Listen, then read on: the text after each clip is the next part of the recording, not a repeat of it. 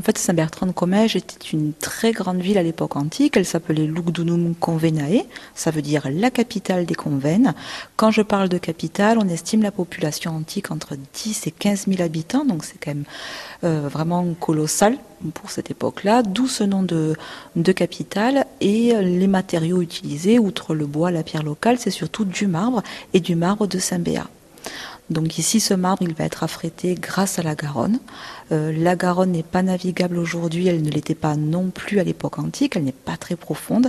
Donc on va utiliser des radeaux et on va pouvoir donc amener ces blocs de marbre grâce à des radeaux jusqu'à la ville de Lugdunum Convenae, qui est aujourd'hui Valcabrère ou Saint-Bertrand. Quand on regarde une carte, Saint-Bertrand, c'est quand même sur un piton rocheux, c'est quand même assez loin euh, de la Garonne, donc il fallait la descendre à un endroit, et cet endroit, c'est ce qu'on appelle aujourd'hui Valcabrère.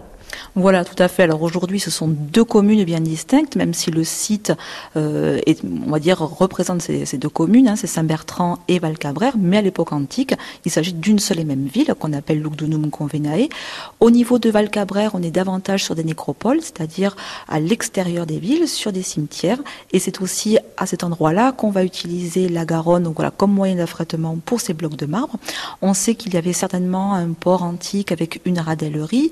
Est-ce que le lit de la Garonne était exactement le même Ce serait un petit peu prétentieux de dire qu'en 2000 ans, il n'a pas bougé. Mhm. Euh, donc certainement voilà que le port antique était aux abords de cette Garonne avec euh, un système pour pouvoir garer, hein, amarrer tout simplement ces, euh, ces, radeaux et donc amener ces blocs de marbre jusqu'au centre de la ville puisqu'ici la plupart des vestiges archéologiques proviennent de marbre de Saint-Béat. Cette Garonne a aussi eu un, un rôle nourricier Oui, tout à fait. Alors déjà, la Garonne, par la période glaciaire, il faudrait imaginer que avant qu'il y ait cette Garonne comme on, le voit aujourd'hui, euh, il y avait déjà une sorte de vallée qui va être creusée euh, par l'eau, et donc cette plaine va être très fertile. C'est pas non plus un hasard si on construit ici, bien entendu, pour euh, la culture des céréales, par exemple.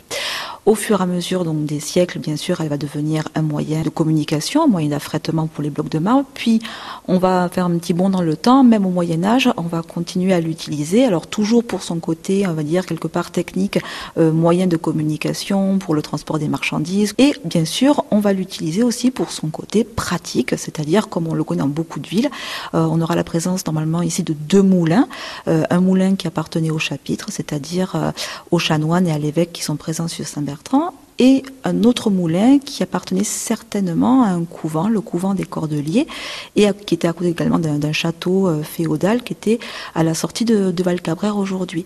Donc ces deux présences de moulins attestent aussi vraiment de ce, côté voilà pratique quelque part qu'à la Garonne qui permettait bah, de moudre du grain pour de la farine, hein, bien sûr.